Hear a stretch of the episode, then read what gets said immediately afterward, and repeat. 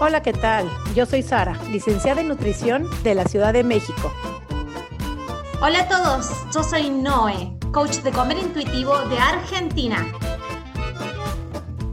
Y juntas hacemos coma y punto. Porque comer debería ser así de fácil. Coma, y, punto. Bienvenidos a un episodio más de Coma y Punto.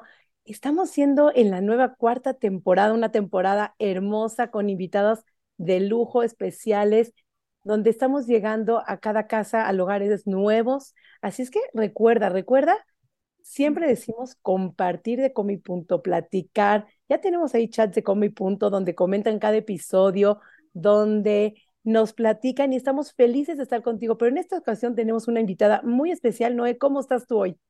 Muy bien, Sari, otra vez recordar esto de que estamos en la cuarta temporada y estamos también nosotras, siempre hablamos de los preámbulos de las grabaciones con las invitadas, ¿viste? Y salió una palabrita que se llama incomodidad. Y yo creo que todas las han sentido, todas las que nos han escuchado durante estos cuatro años de Cómodo Punto, todas las que han empezado a hacer el proceso de dejar de hacer dietas, una de las primeras cosas que dicen es esto. La incomodidad la hacemos física primero, decimos, incómodo con mi cuerpo, con el peso que tengo, pero, en realidad la propuesta, y eso es lo que nos va a contar Lina Salazar hoy, que te voy a contar primero un poquito de eso. Lina es coach y trabaja con mujeres que quieren liberarse de la cultura de las dietas y comer con tranquilidad y disfrute. Su, su enfoque se basa en los principios de la alimentación intuitiva y salud en todas las tallas. Vive en Washington, Estados Unidos, con su esposo y su bebé. ¿Cómo estás, Lina? Bienvenida a Como y Punto.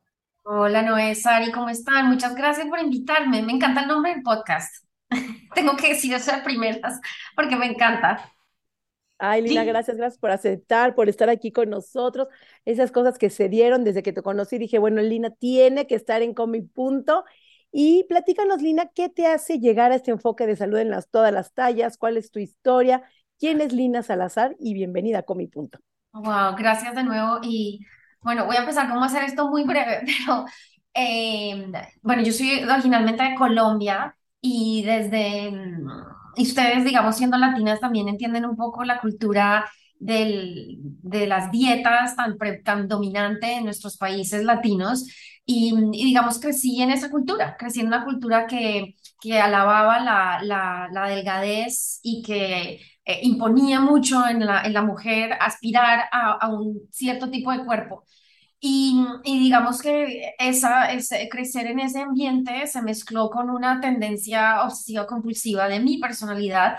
Eh, y eso, digamos, toda esta confusión del contexto con cosas que eran inherentes a mí, terminaron en un eh, trastorno alimenticio, una bulimia que desarrollé, solo que el primer atracón fue, y vómito, fue a los, uh, no sé, 13, 14 años tal vez, y, y, de ahí en adelante fueron 15 años más de picos y bajadas, eh, de momentos de estar bien, y, y con bien me refiero a estoy delgada, estoy en control, eh, y seguidamente, rápida, rápidamente seguidos de bajadas en donde había muchos atracones, laxantes y momentos muy feos de depresión, odio hacia mi cuerpo. Y en esas pasé 15 años de mi vida, o pasando por psiquiatras, pepas, institutos eh, y hasta un monje Shaolin. Alguna vez mis papás me llevaron es eh, un monje Shaolin, que fue el primero que me habló de meditación. En ese momento tenía como 18 años.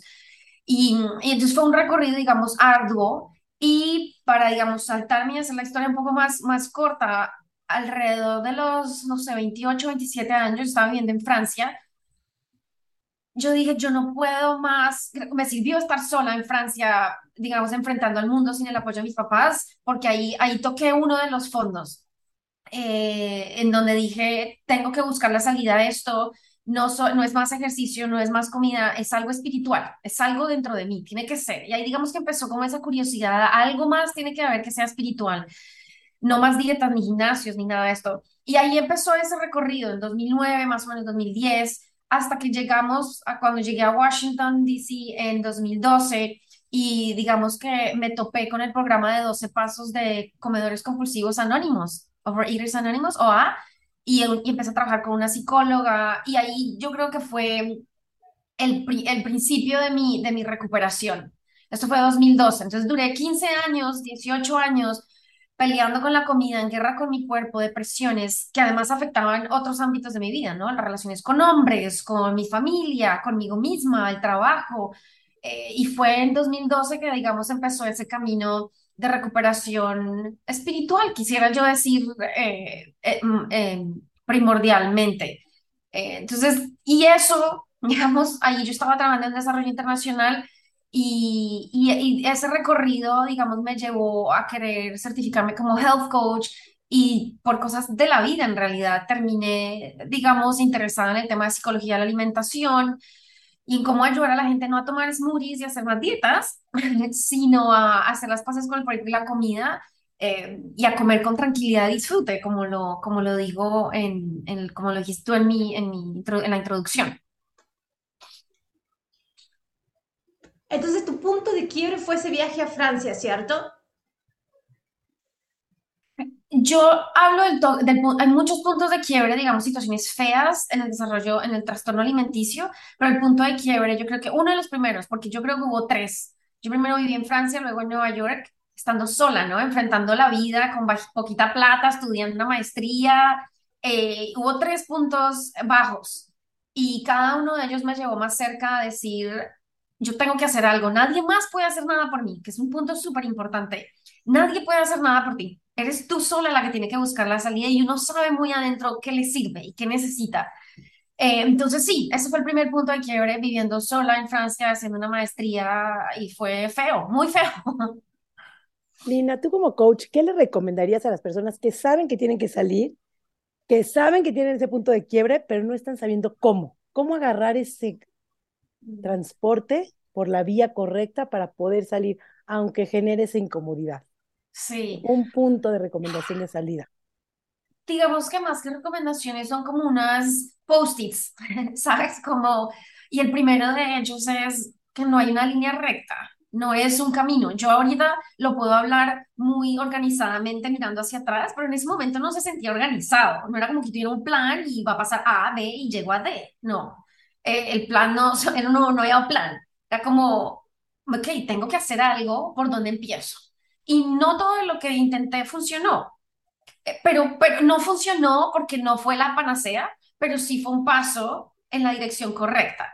¿Sabes? Desde que está la intención de quiero estar bien, y bien es mentalmente, es acá en la cabeza, no en el abdomen y los oblicuos y lo que sea, ¿no? Sino en la cabeza. Si, si ese deseo está ahí, cualquier, cualquier cosa te va a aportar. Tener mente abierta y, y, lo de la honestidad con uno mismo, que se encuentra mucho en el silencio. En, a, a mí la meditación me ayudó un montón, porque la meditación lo que hizo, que, científicamente lo sabemos en términos de estudios neurocientíficos y demás, es que cambia la morfología del cerebro, la forma del cerebro. Y lo que hace es que ciertas áreas de tu cerebro se fortalezcan y esa pausa entre el deseo de hacer algo y la acción se alarga. Entonces tú tienes más espacio para decir, quiero hacer esto, es que si hago esto, va a pasar esto. Tienes ese espacio. Cuando estás tan reactiva y, y en el atracón y demás, ese espacio no existe. Entonces la, la pausa, la meditación, el silencio, prácticas que, te, que, que le bajen el ritmo a tu cabeza son necesarias para crear ese espacio. En ese espacio está la honestidad con uno mismo. ¿Sí, sí está teniendo sentido esto que estoy diciendo? Sí, me, me gustaría hacer una aclaración. Eh, científicamente, también estadísticamente sabemos de que no hay un 30% de la población que no puede acceder a los estados meditativos, ni siquiera le funciona la meditación, hoy lo sabemos, pero para, si hay alguno de ahí afuera que me está escuchando, porque en general los que escuchan en Come Punto son muy adeptos, digamos, a este tipo de prácticas, pero hay un 30% que no me gustaría dejarlo afuera, que si me han dicho, no, eh, probé silencio, probé meditativa, probé guiadas, probé de todas las trascendental, probé todas, y parece que yo no me doy con eso, existe eso, no es de que haya algo fallado, sino seguimos con esta cultura de creer que nosotros somos las fasadas. Existen prácticas y por eso ahora se genera un protocolo de breathwork, que son ejercicios de respiración que tienen el mismo efecto a nivel, a, a nivel a nivel a, a, a, lo que me refiero, la parte de ansiedad la genera la precorteza frontal, la corteza prefrontal. Y esa es a la que nosotros estamos desactivando cuando entramos en estados meditativos. La parte de respiración tiene el mismo efecto, así que para todos aquellos que me están escuchando desde el otro lado, ¿por qué? Porque quiero volver a este, a este tema que por, propusiste para iniciar este episodio de la incomodidad. Estamos tentando, si cuando estás en un descontrol total con la comida, en un odio, rechazo total de tu cuerpo, intentar transitar este camino no es la panacea. Y me encantó eso que dijiste, es como que estamos buscando esa solución mágica ahí arriba de que venga de un día para otro y haga ¡pum! milagro. Pero es un pensamiento muy adolescente, hasta inmaduro. Es ese mágico religioso que teníamos cuando éramos adolescentes. Lo que es esto es un proceso, no es lineal, se siente muy desordenado y se siente muy incómodo. Muy incómodo muchas veces. Pero parece que es ese estar en esa incomodidad lo que nos hace desarrollar nuestra capacidad de nosotros observando, estando, observándonos a nosotros mismos estando en esa incomodidad. Entonces, me encanta cómo lo pudiste exponer a eso. Esto de que se dilata el tiempo entre que tengo esa pulsión del atracón y que tengo el atracón. Hay otras cosas que pasan, hay otras cosas que empiezan a aparecer. ¿Me estoy conociendo yo al mismo tiempo? ¿Es cómodo? No. Siento palpitaciones, siento un sentido de urgencia, siento que me ahogo. Pero apareció ese, apareció ese momento. Antes no, ni lo notaba, lo pasaba por arriba, lo atropellaba. Ahora apareció. Y eso lo podemos lograr con meditación. Hay otras prácticas también para aquellos que no se llevan bien con la meditación. Exacto, ese fue mi recorrido, ¿no? Estoy hablando de mi recorrido, pero hay muchísimas más prácticas y además, o, sea, nada de esto es nuevo, o sea, lo vienen los indios, los mayas, lo vienen practicando por milenios, pero, y ahí, está también la personalización y la honestidad con uno mismo, ¿qué me sirve? Si es trabajo de respiración, si es danza, la danza es poderosa somáticamente para liberar el cuerpo, es súper poderosa. Lo que importa es una práctica que me ayude a bajar el ritmo, a parar, a parar y ya, ya, porque solo así voy a desarrollar la habilidad para pasar ese lodo. Es un túnel de lodo, haz de cuenta, y, y, necesitas herramientas para transicionar la incomodidad.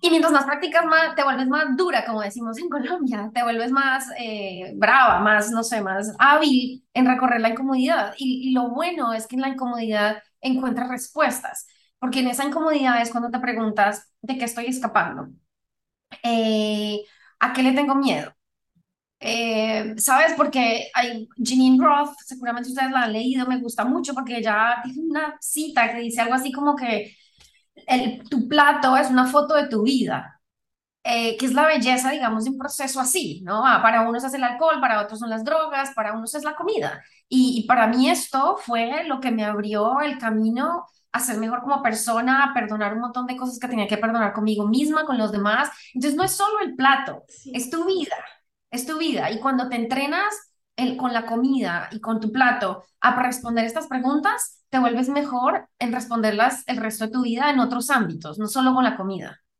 Curiosidad, curiosidad. Más allá de que seguramente los primeros síntomas o los primeros frutos que vos empezaste a ver de recorrer este camino fue literalmente dejar de tener atracones, literalmente, o sea, estas cosas que son más visibles porque son más palpables, pero internamente, tenemos que decir, ¿Qué sensaciones internas tenías cuando empezaste a tener estos pequeños frutos que voy a decir, es por acá? Porque si me estoy sintiendo así adentro mío, si estoy teniendo esta claridad, si se empieza a sentir como un sentido de equilibrio, ya no es todo tumulto, ya no es todo tormenta. ¿Qué fue eso que empezaste a sentir internamente? Internamente, en términos de sensaciones físicas, dices, o... Sensaciones pueden ser físicas, porque digamos de alguna u otra forma seguramente también la, llevas a algún tipo de engrama corporal, pero más allá de lo que es visible, dejar de tener atracones y que es cuantificable, lo que es experimental, que no se cuantifica. Sí, yo bueno, esto es un ejemplo y no quiero que suene como que mi vida fue un milagro, ni no quiero que suene así, estoy hablando de mi experiencia y cómo pasó.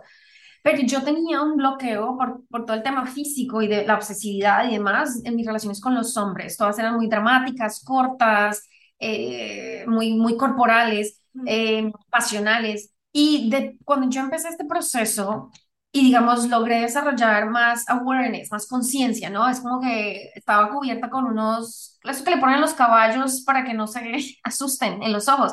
Como que eso se me abrió, me los quité de encima y todo pasaba más despacio, más lento. Y empecé a salir con gente y así conocí al que soy mi esposo. Y yo no, mi objetivo no era ni casarme ni nada, yo solo quería tener una relación tranquila y normal con alguien en donde yo no me sintiera loca. Y, y así fue pasando. Y yo se lo adjudico al, al cambio que estaba pasando internamente mío, no porque yo era más flaca y pude comer mejor, no, no, no, no eso. eh, antes era flaca, igual no, las relaciones eran terribles, ¿sabes? No tiene nada que ver. Era, era algo dentro de mí que había cambiado y que estaba buscando cosas que me beneficiaban, ya no cosas y relaciones que me dañaban, en donde quería confirmar que yo no valía la pena y que yo era lo peor. Em, entonces, ese para mí es un, un, un, un, ejemplo tangible de este cambio que estaba pasando dentro de mí y que prueba que no es solo la comida, es la vida. Yo creo que con eso se van a sentir muchísimas identificadas porque parece como que se repite esto de que la relación que teníamos con nosotros mismos lo, proyectamos en la relación que también teníamos con la pareja, ¿cierto, Sari? No, no, eh, me acabas de ganar la palabra. Es que a veces como tratamos de confirmar que no somos suficientes, además de que el mundo te lo da, pero tú eres la principal en confirmarte que no eres suficiente desde el plato, desde el atracón, desde las relaciones sociales, laborales, personales, de, de pareja. Generalmente creo que muchísimas personas se van a sentir identificadas con esta parte que acabas de decir, como de repente cuando te desenganchas con las calorías, te desenganchas del cuerpo, empieza todo como un Tetris, acomodarse en su lugar perfectamente bien y solita las piezas empiezan a caer. Y platícanos quién es hoy en día Lina Salazar, qué ayudas, eh, qué has logrado, cuál ha sido tu camino final, que sé que no es el final porque es un camino de por vida recorrer, me queda más que claro, al día de hoy. El embarazo, el tránsito de un embarazo. El embarazo también. fue un tema. Miren, ¿saben qué? Sorpresivamente en el embarazo, claro, me subí de peso, como las mamás, o sea, cualquier mujer embarazada, y a mí no, o sea, no había ningún resentimiento, ninguna preocupación, eh, me incomodaba más eran las cosas que mi cuerpo ya no era capaz de hacer. Eso sí me, me incomodaba, me, me causó y, y, lo que pasó después, o sea, fue, esto fue pandemia y una pandemia de estar encerrados, embarazada, fue muy duro, fue un tiempo muy difícil y luego hubo complicaciones con el embarazo, el bebé nació temprano y estuvo en cuidados intensivos dos semanas, yo quedé vuelta nada, eh, entonces, diga, y me dio depresión, una depresión postparto muy, muy fuerte, que yo pensé que se me había soltado el tornillo y ya me iba a quedar. Eh, soltado el tornillo en colombiano, sí, decimos así cuando uno se siente muy loco. Eh, y, fue, y fue difícil, fue difícil. Y no había ni siquiera tiempo a preocuparse por el cuerpo. Era, ya la preocupación era que este bebé esté bien, que este bebé coma, que este bebé crezca, eh, y que mi, mi mente esté bien, mi, porque afortunadamente mi psicóloga me, me sacó la bandera roja y me dijo, tienes que empezar a tomar antidepresivos, tienes que hablar con un psiquiatra y, tomar las herramientas de autocuidado para estar bien y cuerda para un bebé, así de simple. Entonces, digamos que una pausa entre la pandemia y el bebé, una pausa grande en este tema de health coaching. Incluso yo me perdí de redes sociales porque eso me estaba haciendo daño. Y aquí de pronto también lo podemos hablar muy abiertamente del daño que le pueden hacer a uno las redes sociales.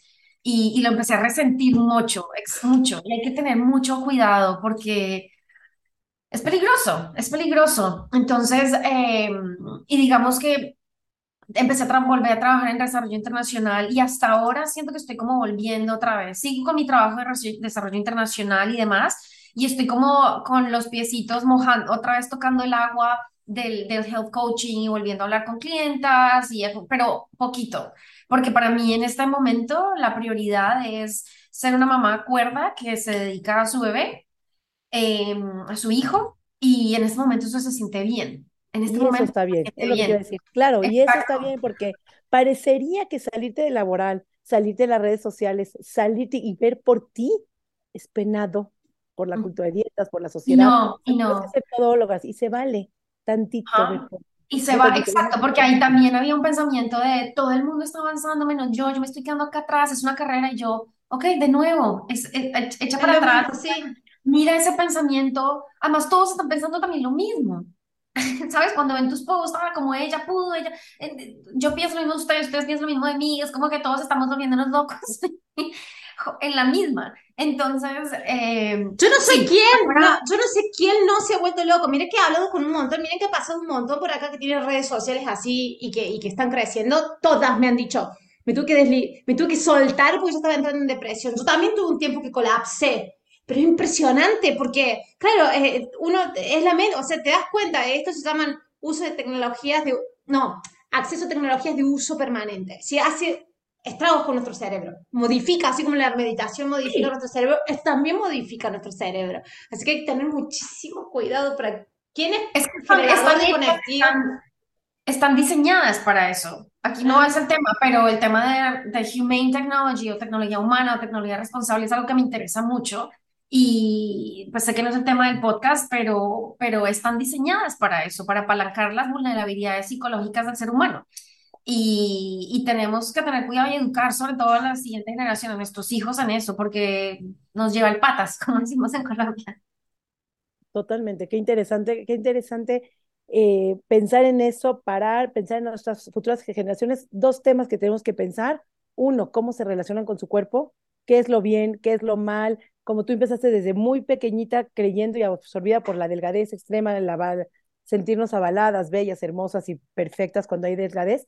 Y dos, están absorbidos por las redes sociales y es lo que están viendo. Entonces, se va mezclando en ellos qué es lo que ven, cuánto los absorbe, cómo se maneja y dónde está el bien y el bien y el mal, y qué está bien y qué está mal. Y esa parte de sentirte incómoda, no siendo tan productiva todo el tiempo, también está bien. Y ese paso y ese caminito, como decías, es un post-it para poder estar bien y poder posiblemente parar también es otro post-it y posiblemente escuchar música y posiblemente danzar y posible meditar y aceptar a veces que meditar no es para ti y aceptar que la yoga no es para ti, pero que a lo mejor el baile es para ti, también es parte de poder estar en paz, de poder sanar y poder hacer ese caminito donde te des paz. Y tú en ese silencio, cada uno sabe que nos da paz. Y es importante, a veces siempre les digo a mis pacientes, paren tantito y hagan una lista de posibilidades, siempre les digo, como una lista de acciones posibles, porque si me dices ir al mar, pero vivo en ciudad donde no está el mar, entonces no es posible en este momento.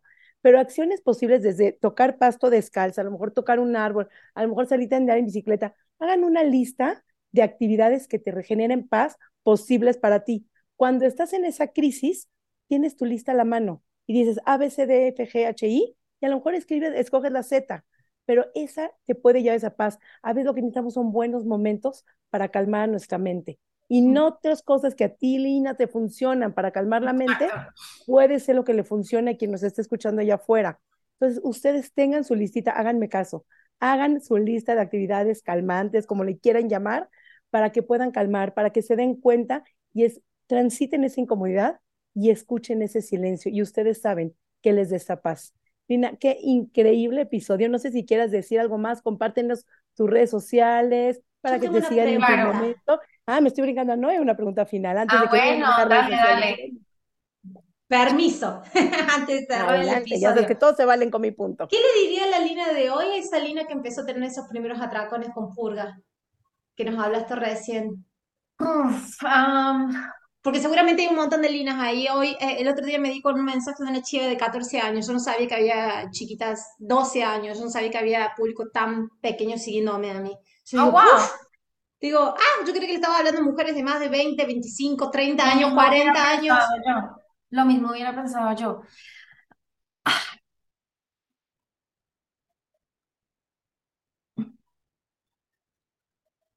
Estoy pensando, em, creo que algo que me hubiera gustado oír, de, de lo cual me hubiera gustado oír más temprano en mi vida es sobre la compasión, ¿no? Porque eso era, lo creo, lo que yo necesitaba en ese momento, que una, un abrazo de alguien, un- una mano en el hombro que me dijera, ¿estás bien como estás? Eh, eh, yo, yo te ayudo a recorrer este camino o, ¿sabes? Lo que pasa es que también siento que era tan, inevi- tan in- inevitable que pasara. Mm, Entonces, no, no sé si hubiera habido palabras que me hubieran evitado el dolor.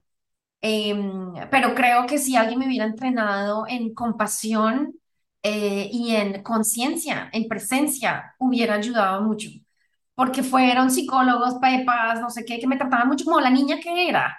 Entonces, creo que si alguien de hubiera pronto me hubiera enseñado, me hubiera enfatizado el tema de la conciencia, la presencia, eh, el- el- la necesidad de sentir mi cuerpo, eh, sentirlo, de verdad sentirlo, y, y eso me hubiera ayudado, eso me hubiera ayudado mucho. Capaz no te hubiera ahorrado el proceso porque capaz que era No me lo hubiera necesario. Tenía que pasar. No, no, no, no, todo lo que vivimos se tiene que vivir, no, no lo- ahorrado nada. exactamente, no me lo hubiera ahorrado. pregunta y se los voy a hacer a todo el público que tense un minutito en pensar su yo de hoy, ¿qué le dirían a esa niña que tenían? Dense un minutito porque ¿qué creen? Su hoy hay un futuro. Y si hoy están, están sufriendo, ese futuro va a estar bien. Entonces, vivan el hoy, sean compasivas, transiten la incomodidad y lo que están viviendo lo tienen que vivir. Pero hoy se puede vivir menos mal, ¿no?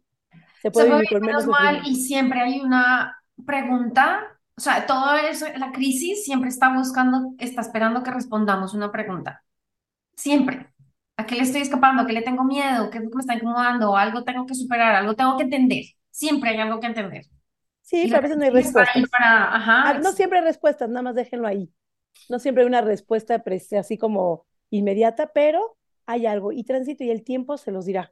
Nada más vivir ese, ese momento incómodo con un poquito de compasión. Yo creo que esa es la palabra como la incomodidad, vivirla con compasión. Esa incomodidad cuando estás en el vestido y te sientes horrible y no te entra ningún vestido, si le agregas el ingrediente compasión, se vive menos mal.